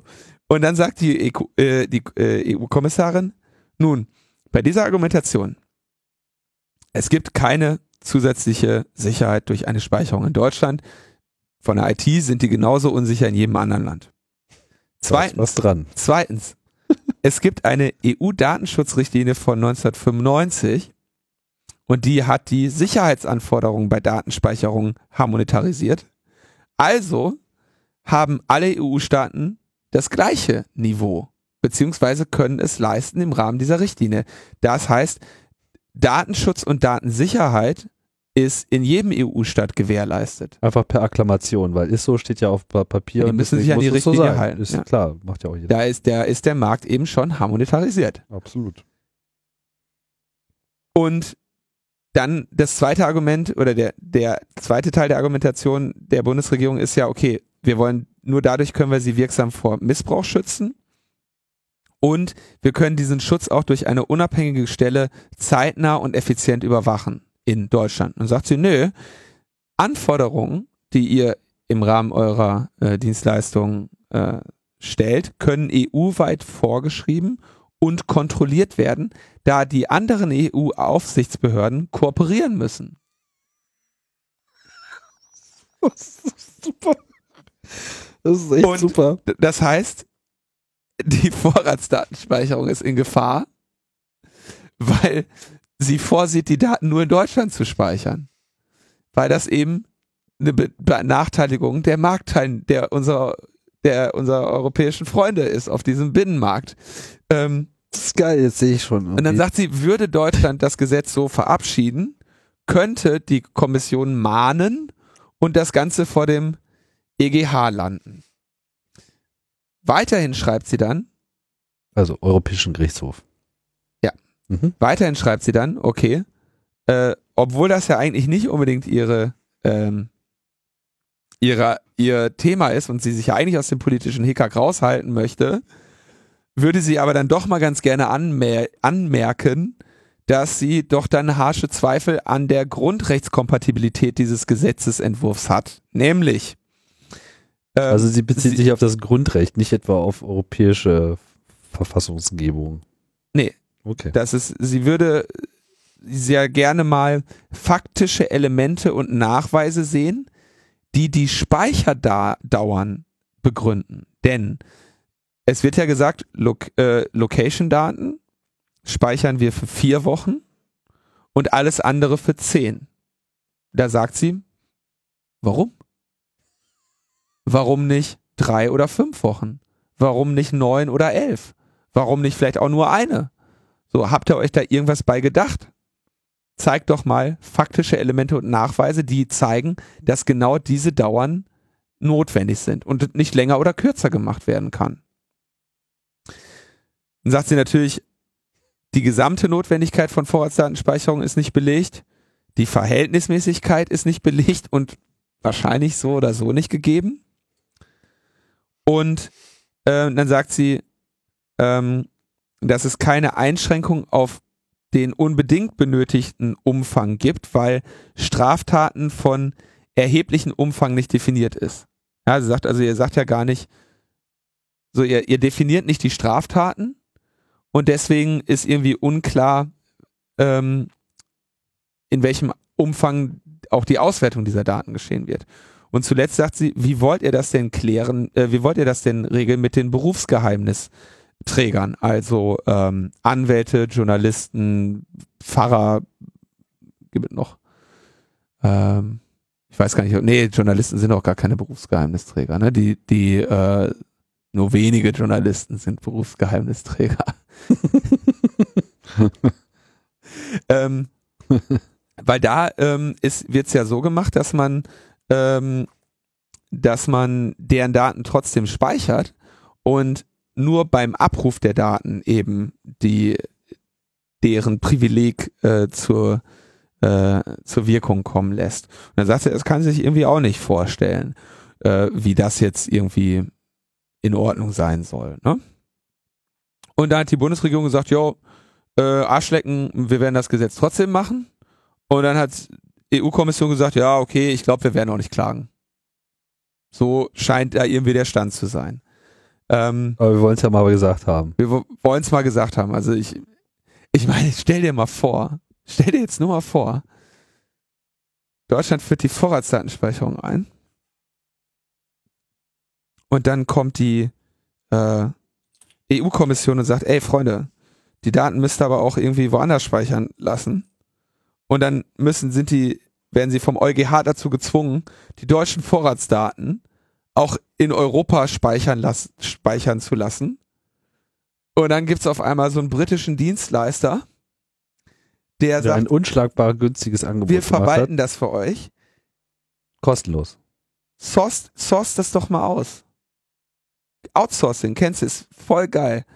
Ist super. Du sourst das aus, ne, und dann sparst du Geld. Weil, und da hat nämlich der Jan Korte mal angefragt, mit einer kleinen Anfrage der Linkspartei.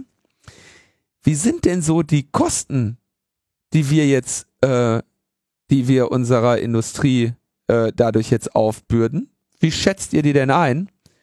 Und wer zahlt die denn? Und da kam die Antwort, die ersten Investitionskosten, also Antwort des äh, Bundesministeriums für Justiz. Das heißt, erste Investitionskosten ist nur die Anschaffung von Hardware, ja, und irgendwie in Gang bringen von Hardware, die den ganzen Mist speichert. Und Software wahrscheinlich. Ja. Also, Systeme halt. Genau. Schätzt das BMJ auf 260 Millionen. Allerdings kann man schon sagen, andere wie der Eco schätzen das eher auf 600 Millionen.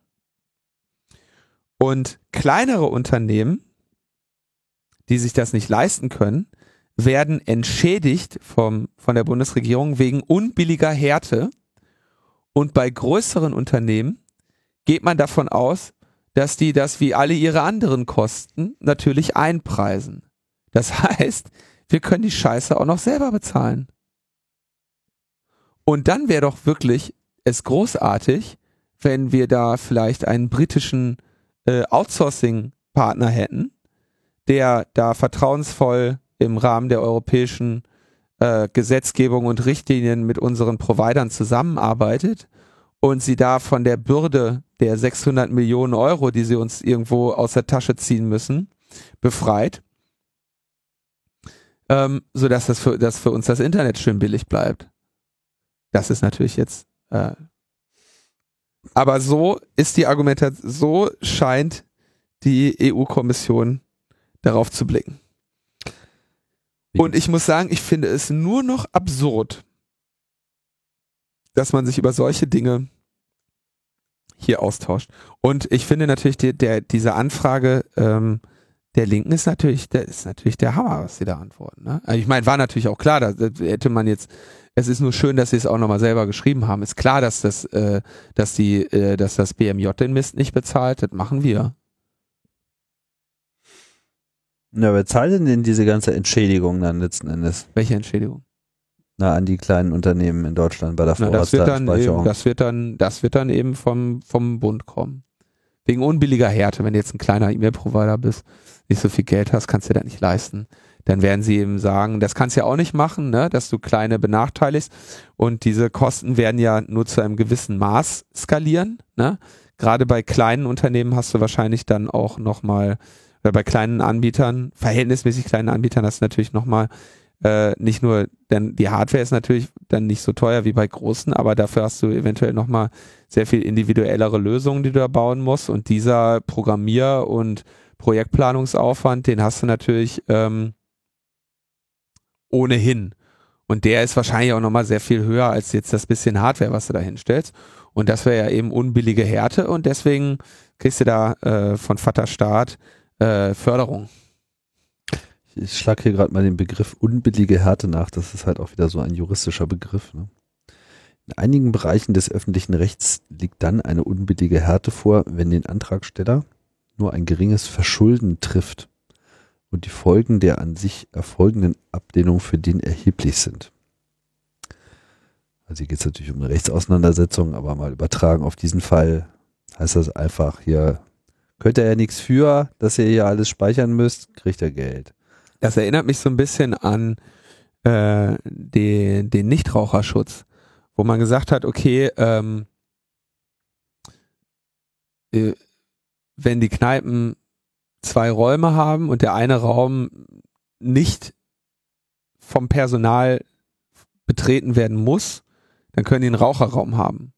Und dann haben die Einraumkneipen äh, ja gesagt, ey, Moment mal, das ist ja dann ne, ein Vorteil der Mehrraumkneipen. Mhm. Und äh, na, ich, okay, ich glaube, das ist äh, lief auf anderer Ebene, aber so ungefähr äh, muss man sich das vorstellen. Ne? Das wäre dann un Was gab's dann eine Ausgleich? Ich glaube, in einigen Geschichte? Bundesländern äh, konntest du konntest du dann auf äh, konntest du halt einen Raum Raucherkneipen wieder machen, weil die ja sonst ja, das ist in Berlin waren. auch so. Ja. Ja. Naja, gut. Ich Womit dann der der gesamte Nichtraucherschutz wieder komplett im Arsch war. Also ich bin mir jetzt nicht so ganz sicher, ob jetzt Nichtraucherschutzgesetz und äh, Vorratsdatenspeicherung jetzt hier gut zusammenpasst. Aber um das jetzt vielleicht mal ein bisschen äh, zusammenzufassen, es gibt eine interessante Kritik, ja, interessanterweise auch aus dem Marktgeschehen heraus. Und äh, ich weiß ja nicht genau, die Kommission klagt nicht. Heißt das, dass das niemand anders klagen kann? Also äh, muss das unbedingt die Kommission machen? Ich finde das schon bemerkenswert, dass man sich ja an der Stelle auch gar keine Gedanken darüber gemacht hat. Ähm, oder vielleicht hat man sich darüber Gedanken gemacht, aber zumindest wird das jetzt halt weitgehend erstmal äh, ignoriert.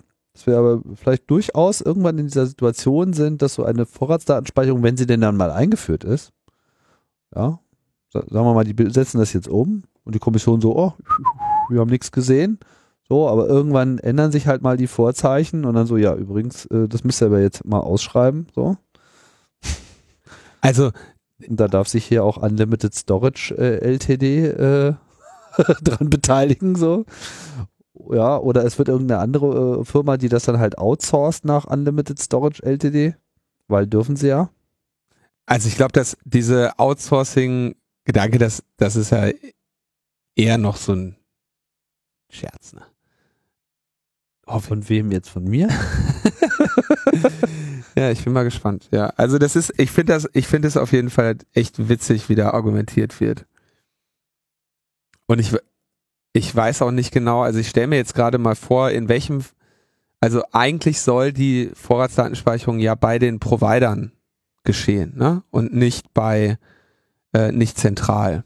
Nicht durch den Staat, weil der ist ja gar nicht ja. so böse. Und wenn jetzt nur haben, wenn es wirklich benötigt wird. Ja. Ja, Vorratsdatenspeicherung. Äh, ja. Wir haben eigentlich schon alles dazu gesagt. Ja. Wir werden aber auch weiterhin alles dazu sagen. Das bringt uns zur Kurzmeldung. Genau. Wir haben ja in der Folge 150 mit André schon äh, ein bisschen darüber gesprochen, dass die Bundeswehr jetzt äh, den Cyberraum als vierte Dimension äh, beglücken möchte mit ihrer Wirkmacht. Und ähm, jetzt hat es eine jetzt wurde es wurde eine strategische Leitlinie Cyberverteidigung ähm, im Geschäftsbereich Bundesministerium für Verteidigung die konzeptionellen Grundlagen dafür beschaffen. Schon heute beschäftigt die Bundeswehr 15.000 Soldaten ähm, und zivile Mitarbeiter im Cyber- und Informationsbereich. Ja. Ähm, klar, die haben jetzt natürlich auch mit Computern zu tun. Und die Bundeswehr, ne, wir wissen ja, die ist ja nur zu unserer Verteidigung da. Ähm, es sei denn, wir müssen uns am Hindukusch verteidigen. Ähm, und da möchte sie natürlich diesen Schutz jetzt auch den Daten und Infrastrukturen ähm, zukommen lassen. Und äh, Ursula von der Leyen hat aber dann betont, dass sie sich ausdrücklich auf defensive Cyberfähigkeiten konzentriert. Das äh, stimmt allerdings nicht unbedingt, denn die Bundeswehr hat schon seit Jahren auch eine Abteilung Cyberattacke. Das ist das Kommando strategische Aufklärung in der in Rheinbach in der Tomburg-Kaserne bei Bonn, mhm. wo 60 Informatiker äh, stationiert sind und äh, Angriffe auf fremde Netzwerke trainieren. Und was ich dann sehr interessant fand, ist, dass der Bitkom, der Branchenverband Bitkom, ähm, daneben steht und das irgendwie auch noch toll findet und sagt, ja, also eine neue Organisationsstruktur kann nur der erste Schritt sein. Wir müssen jetzt hier erstmal direkt ein Cyberkommando äh, aufbauen und mehr Haushaltsmittel zur Verfügung bekommen.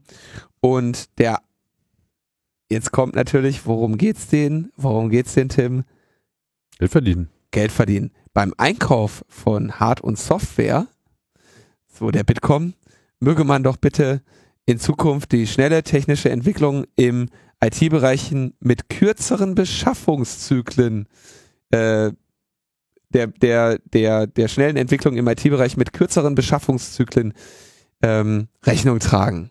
Ne? Die Beschaffungszyklen sind natürlich, die Hard- und Software wird natürlich für die Bundeswehr äh, möglichst in Deutschland gekauft, solange die EU-Kommission da, da nicht, da nicht äh, so protestiert. Und es wäre natürlich, äh, sagt der Bitkom, äh, notwendig, sich besser mit der NATO und der EU zu koordinieren. Und äh, eine große Herausforderung ist für die Bundeswehr die Gewinnung von ausreichend vielen IT-Experten. Und natürlich solle die Bundeswehr doch bitte strategisch mit Wirtschaft äh, mit der Wirtschaft zusammenarbeiten, damit da Erfahrung und Know-how ausgetauscht werden können. Das heißt, die, die Bundeswehr marschiert in den Cyber und ähm, die Branchen, der Branchenverband steht daneben und freut's, äh, freut sich, schreibt eine Pressemitteilung mit dem Titel Wir begrüßen das neue Cyberkommando der Bundeswehr. Ja, jetzt geil, jetzt geil, Krieg auch mit Bits. Das ist doch für Bitkom genau das Richtige. Da habe ich noch in den, in den, in den Shownotes so so ein Video verlinkt, wo jetzt, wo jetzt die Bundeswehr auch schon äh, Propaganda-Videos macht zum Cyber. Und irgendwie als eines der Probleme, äh, die unsere Gesellschaft gerade hat, die äh, die Bundeswehr jetzt lösen wird, ist, dass Anonymous irgendwie NPD-Mitglieder äh, Daten ähm, öffentlich zugänglich gemacht hat.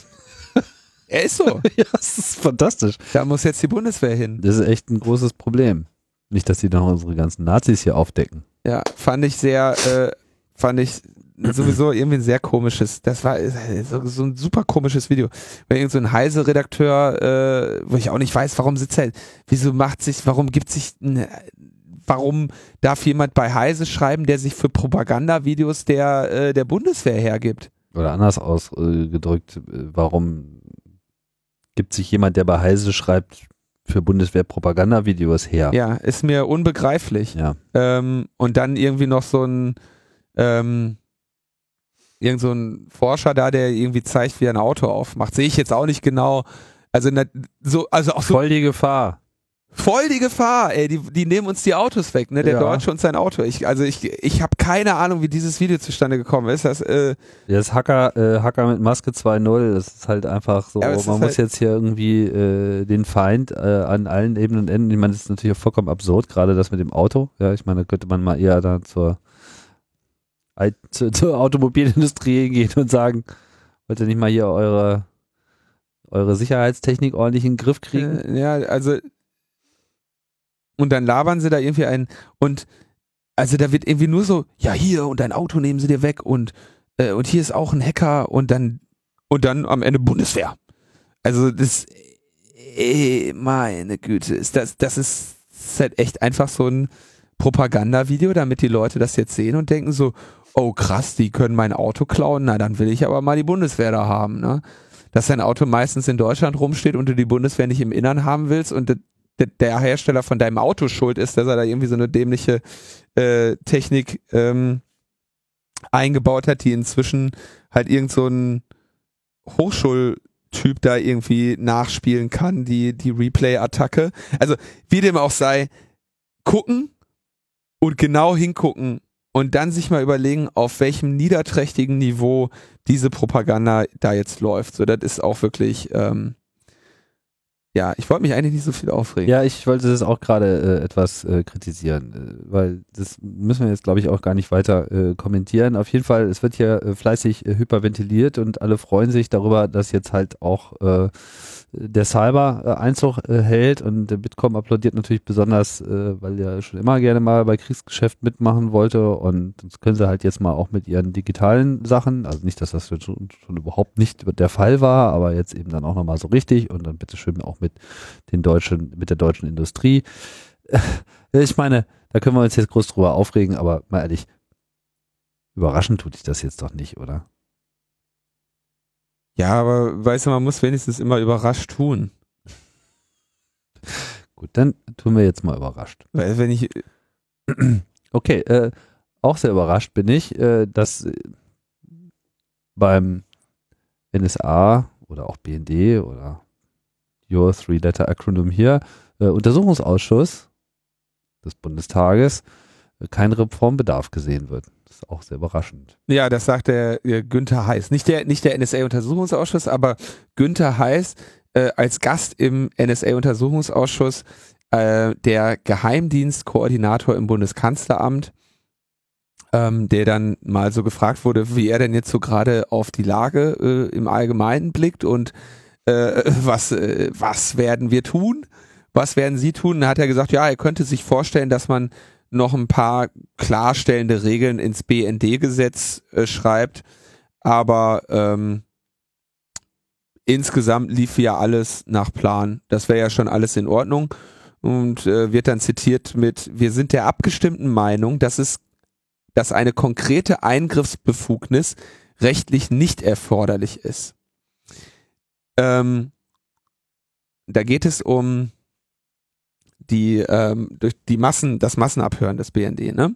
Denn die Generalklausel im BND-Gesetz reiche ja auch für so weit gefasste Maßnahmen aus, dass sie Routineverkehre abhören, ähm, wäre jetzt nicht ein Grundrechtseingriff.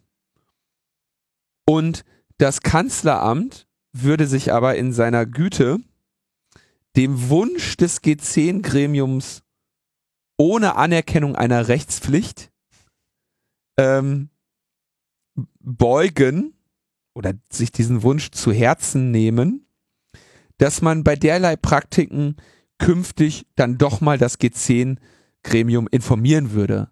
Auch wenn man der Meinung ist, dass dazu keine Rechtspflicht besteht. das, muss er, das muss er natürlich so sagen, weil wenn sie anerkennen würden, dass es da eine Rechtspflicht schon immer gegeben hat, dann müssten sie eben auch zugeben, dass sie genau dieses äh, Gesetz in den vergangenen Jahren und Jahrzehnten immer wieder verletzt haben. Und deswegen sagt er, wir haben da keine Rechtspflicht. Die Generalklausel im BND-Gesetz äh, lässt uns lässt zu, dass wir das tun, aber wir werden dann in Zukunft ähm, habt ihr unser Wort, dass wir euch informieren, auch wenn wir euch nochmal darauf hinweisen, dass wir dazu rechtlich nicht verpflichtet sind. Und außerdem, so der gute Herr Heiß, äh, sei die Bundesregierung für eine transparentere Kontrolle und eine saubere Regelung generell mh, hm, offen, aber im Großen und Ganzen deute ja jetzt nichts darauf hin, dass irgendwo rechtswidrige Zustände herrschen würden. Da fällt einem noch nichts mehr ein. Hat er das gesagt? Ich dann du ja, mit dem Schlamassel? Nicht jeder Schlamassel. Ja, weil das habe ich jetzt nicht zitiert, weil es nicht in äh, Anführungszeichen ist, aber der den Begriff wird sicherlich der äh, Redakteur äh, sich da jetzt nicht äh, ausgedacht haben. Insofern wird er es wahrscheinlich gesagt haben. So nach dem Motto, ja natürlich sitzen wir bis zum Hals in Scheiße, aber das heißt noch lange nicht, dass es stinkt. Ja.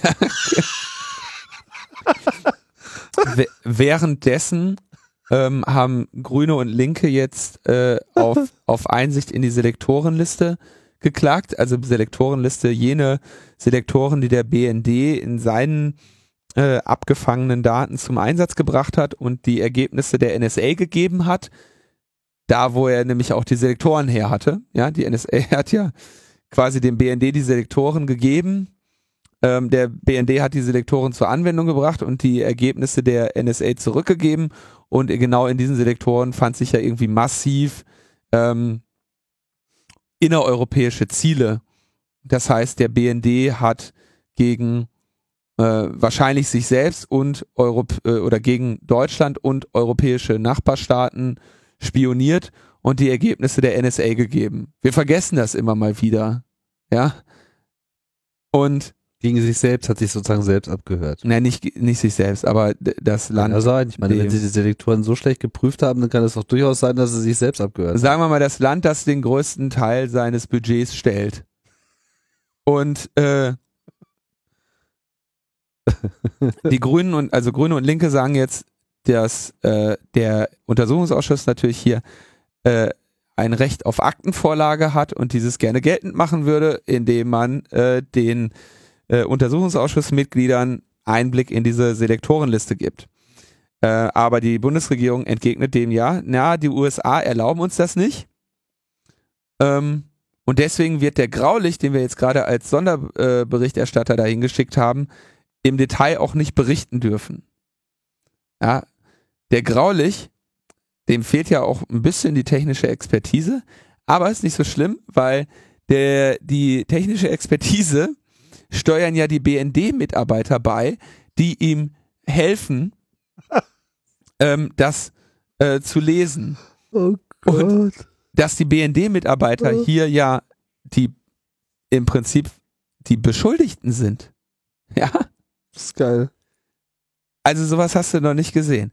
Und also die, die, die Bundesregierung hängt also das Staatswohl von USA und Deutschland hier in die Waagschale und sagt, sowohl unser Staatswohl als auch das der USA würde hier verletzt werden, wenn rauskommt, wen wir, gegen wen wir in Europa alles spioniert haben für die Amis. Deswegen könnte, können wir das nicht haben. Und außerdem wäre das ja auch Aber was eine, warte ganz kurz, wenn ich noch ganz kurz das ausführen darf. Das muss man sich nämlich hier noch auf der Zunge zergehen lassen. Wenn der NSA-Untersuchungsausschuss diese Selektorenliste einsehen dürfte, wäre die vertrauensvolle Zusammenarbeit zwischen BND und NSA in Gefahr. Die vertrauensvolle Zusammenarbeit, in der die NSA irgendwie eine so große Anzahl von Selektoren dem BND gegeben hat, dass sich darunter irgendwie eine fünf, sechs, fünf bis sechsstellige Anzahl von Spionagezielen in Europa verborgen hat, die der BND noch nicht mal gefunden hat. Eine so so schöne, vertrauensvolle Zusammenarbeit, die wollen wir ja nicht gefährden, sagt die Bundesregierung. Also eigentlich genau das, was hier untersucht wird. Genau, das wollte ich nämlich auch gerade sagen. Das ist exakt mal genau das, worum es hier geht. Wir können, wir müssen ah. euch leider daran hindern, das zu untersuchen. Diesen unglaublichen Vertrauensbruch der NSA gegenüber dem BND und des BND gegenüber ganz Europas, weil sonst würden wir diese wunderbare vertrauensvolle Zusammenarbeit gefährden. Das ist echt absurd. Das ist einfach nur absurd. Los, weiter Kurzmeldung. Ja, Kurzmeldung. Ja, Bundestagshack hat jetzt die, die Aftermath. Äh, wir hatten ja ähm, den äh, vor einigen Wochen diese schöne Situation, dass dann da die IT-Systeme irgendwie neu aufgesetzt wurden, da mussten alle ein neues Passwort geben und so, ne? Und jetzt haben sie aber endlich gecheckt, also das ich glaube, das war eigentlich schon immer klar, aber es war jetzt irgendwie, jetzt ist es auch offiziell, der Angriff auf den Bundestag erfolgte durch eine E-Mail, die als Nachricht von der UNO getarnt war. Und im, im Betreff dieser E-Mail äh, ging es dann wohl äh, um den Ukraine-Konflikt. Ukraine Conflict with Russia leaves economy in ruins war der äh, war der Betreff Betreff und da war dann ein Link äh, zu demselben Thema auf ein United Nation News Bulletin. Und wenn man auf diesen Link geklickt hat, gelangte man eben zu einer Internetseite, die dann äh, die Rechner infizierte. Ne? Vermutlich offenbar ähm, dann wohl ein äh, Drive-by-Exploit, also irgendein PDF oder vielleicht auch eine Excel-Datei, wo man dann noch darauf gesetzt hat, dass die dann jemand noch ausführt oder so. Ähm, das wird dir nicht weiter bekannt gegeben, aber jetzt. Weil Excel-Dateien, glaubst du wirklich, dass das den Bundestag-Mail-Server passiert hätte? Nee, ist ja ähm, eine E-Mail mit einem Link. Ach so. Ah, okay. Und du klickst halt dann auf den Link okay. ähm, und das ist, so kommst du eigentlich an allem vorbei. Na, aber ich würde auch nicht, wenn ich jetzt hier äh, ein informierte, informiert raten müsste, würde ich damit rechnen, dass würde ich schätzen, dass es hier wahrscheinlich dann sich um Flash-Exploit gehandelt hat ähm, oder um irgendeinen so PDF-Exploit, weil die eben auch die billigsten sind und äh, oder so häufig sind, dass man die ähm, nicht teuer kaufen muss und relativ zielgerichtet zum Einsatz bringen kann. Ähm, der Witz ist aber, diese E-Mail befindet sich jetzt immer noch in den Postfächern der Abgeordneten. ähm, das Thema ne, ist ja auch immer noch aktuell. Und die natürlich da jetzt auch sagen, ey, was ist das denn hier für eine Desin Desinfektion, wenn diese Angreifer-E-Mail immer noch in unseren ähm, in unserem Postfach ist. Nun gut, ihr habt ja jetzt, liebe Bundestagsabgeordneten, eine dicke äh, Websperre. Ich würde hoffen, dass in, de, in der Liste der 100.000 Webseiten, die euer äh, Paar, die euch jetzt gesperrt sind, sich dann wahrscheinlich auch jene Seite befindet, wo ihr euch die ursprüngliche Trojaner-Infektion eingefangen habt. Gleichzeitig glaube ich, wäre diese E-Mail aus euren Postfächern gelöscht worden, wäre das Geschrei jetzt auch groß gewesen, weil irgendjemand Zugriff auf eure Postfächer hatte.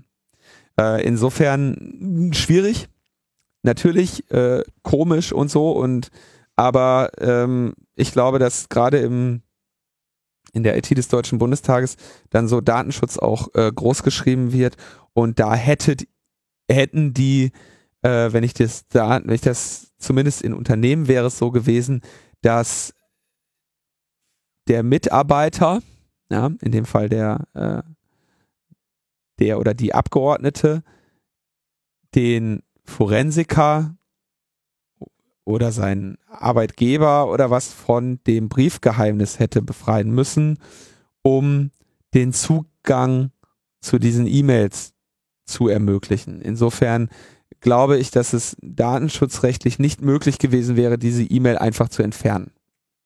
Ja?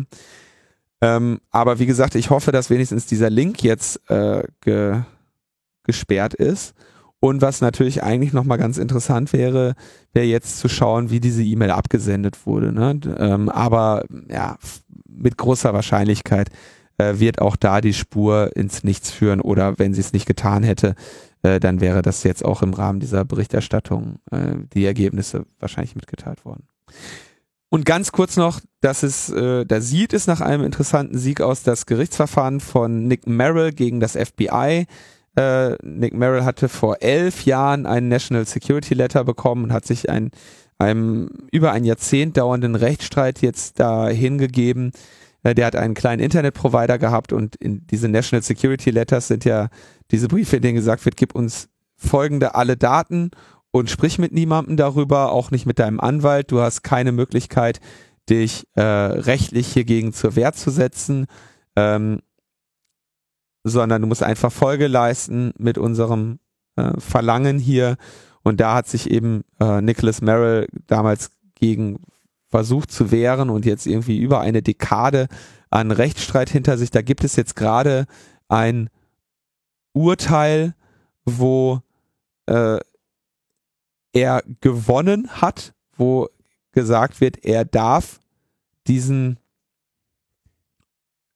den Inhalt dieses National Security Letters veröffentlichen und ihm wurde quasi Unrecht getan damit, dass er, äh, dass er, wie er da eingeschränkt wurde. Aber ähm, das FBI hat oder die Regierung, US-Regierung hat noch 90 Tage ähm, äh, Widerspruchsrecht. Deswegen bleibt der Gag-Order, obwohl er nicht rechts nach, nach Rechtsprechung dieses, nach, nach, nach dem Urteil dieses Gerichtes nicht rechtskonform äh, ist, bleibt er trotzdem noch 90 Tage äh, in Kraft, weil das FBI sich ja gegen diese Klage äh, nochmal äh, appealen kann. Also die, Bund die US-Regierung quasi nochmal, ähm, wie, wie nennt man das, Berufung einlegen kann. Genau, dagegen klagen kann. Ja, der Artikel, den wir hier verlinken, äh, erwähnt auch noch, dass die IFF der Meinung ist, dass so ungefähr 300.000 solcher äh, Briefe verschickt worden sind seit 2001. Das ist eine Schätzung. Schon eine ganze Menge. 300.000. Für 14 Jahre. Ja, das, und das ist nicht nur die IFF, das äh, Justizministerium hat schon 2008 äh, geschlossen, dass das FBI diese äh, Macht äh, in vielen Fällen ausgenutzt hat, also zu Unrecht eingesetzt hat, Informationen äh, über eine große Anzahl von US-Bürgern gesammelt hat äh, und damit ihre äh, Rechte nach dem ersten Amendment verletzt hat und keinerlei also free, free, Speech. Ja, und keinerlei äh, Paper Trail äh, äh, angelegt hat. Das heißt, es gibt noch nicht mal irgendeine Dokumentation davon, bis dann irgendwann 2006 ein paar äh, ähm, Änderungen in, in den äh, regulatorischen Rahmenbedingungen dieser National Security Letters eingeführt wurden. Aber äh, viele Jahre lang hat das FBI diese Macht also missbraucht und tut es sicherlich auch heute noch. Gut. Das bringt uns äh, zu den Terminen.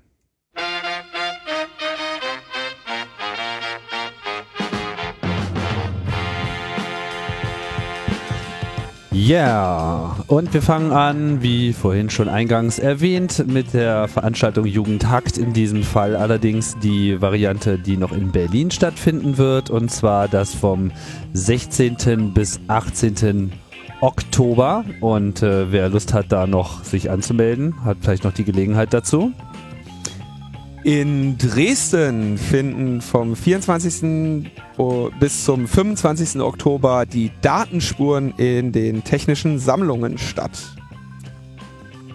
Und ein weiterer Termin, und zwar derselbe Termin, in Berlin wiederum ist der Refugee Hackathon.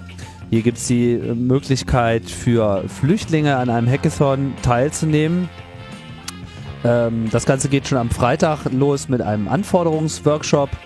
Und an den beiden darauffolgenden Tagen, dem 24. und 25. sollen die Ideen vom Anforderungsworkshop dann umgesetzt werden, also Apps für Flüchtlinge, Mitarbeiterinnen von Flüchtlingsorganisationen und Grassroots-Organisationen, aber auch Behörden, alles, was man tun kann, um unseren neuen Mitbürgern Hilfe zu leisten.